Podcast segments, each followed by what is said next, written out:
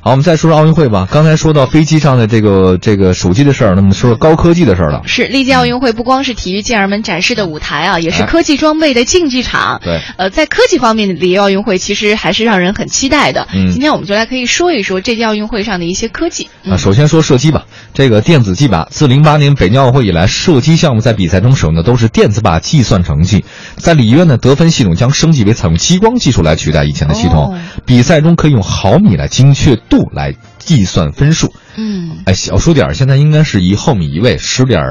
十点二、十点三，对吧？嗯以后就十点二三。 而且可能大对家吧嗯还记得前两天有有很多人都在关注傅园慧的那个动态图，就是她穿着泳衣，啊然后突然就是想勒得让慌是吧就调整一下泳衣的时候，一一扯泳衣，结果弹到自己皮肤上那种她好怪疼啊对就是怪异的表情。后来还有人真的分析了那个他。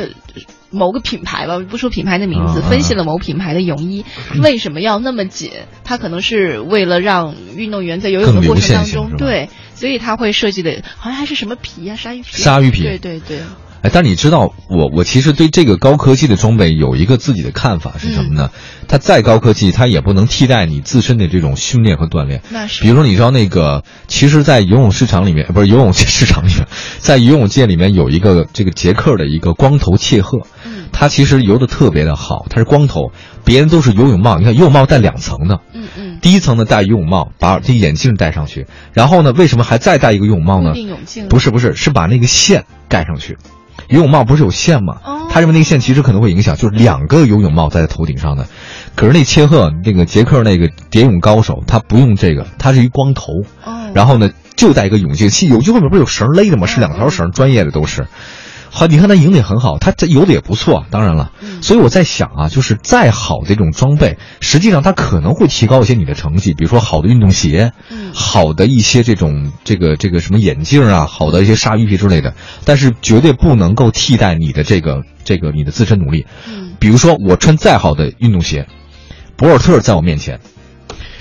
你说吧，他光着脚都比我跑得快。对吧？这这是肯定的，所以我觉得还是，嗯，这个太迷信装备，应该也没什么太大用处。嗯，但是有好的装备的话，可能可以减少一些其哎他，对不对必对要的，阻如力。如虎添翼嘛，那都是如可有可能的嗯。哎，据说这一次咱们中国队的这个旅行箱箱体材嗯料也都是防弹的，而且里面有高科技防水内层，就是提起来很轻，也静音，就是哦有这个必要吗？可以可以 让还防弹的是吧？因为减少负重啊。有的时候箱子太沉了，啊你会让运动员非常累、啊，酸痛，要拔火罐儿。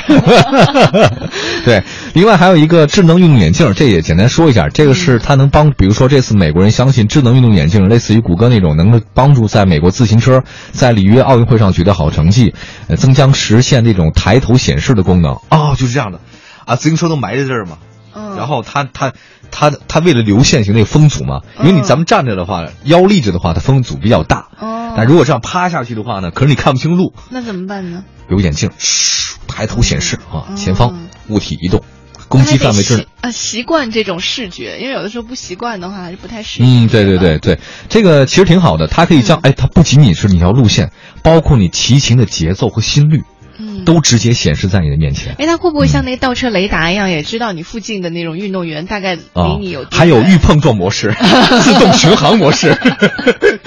然后点自动巡航对 E 跟车，还有 ESP 防抱死 E ABS。这就不用防抱死了吧？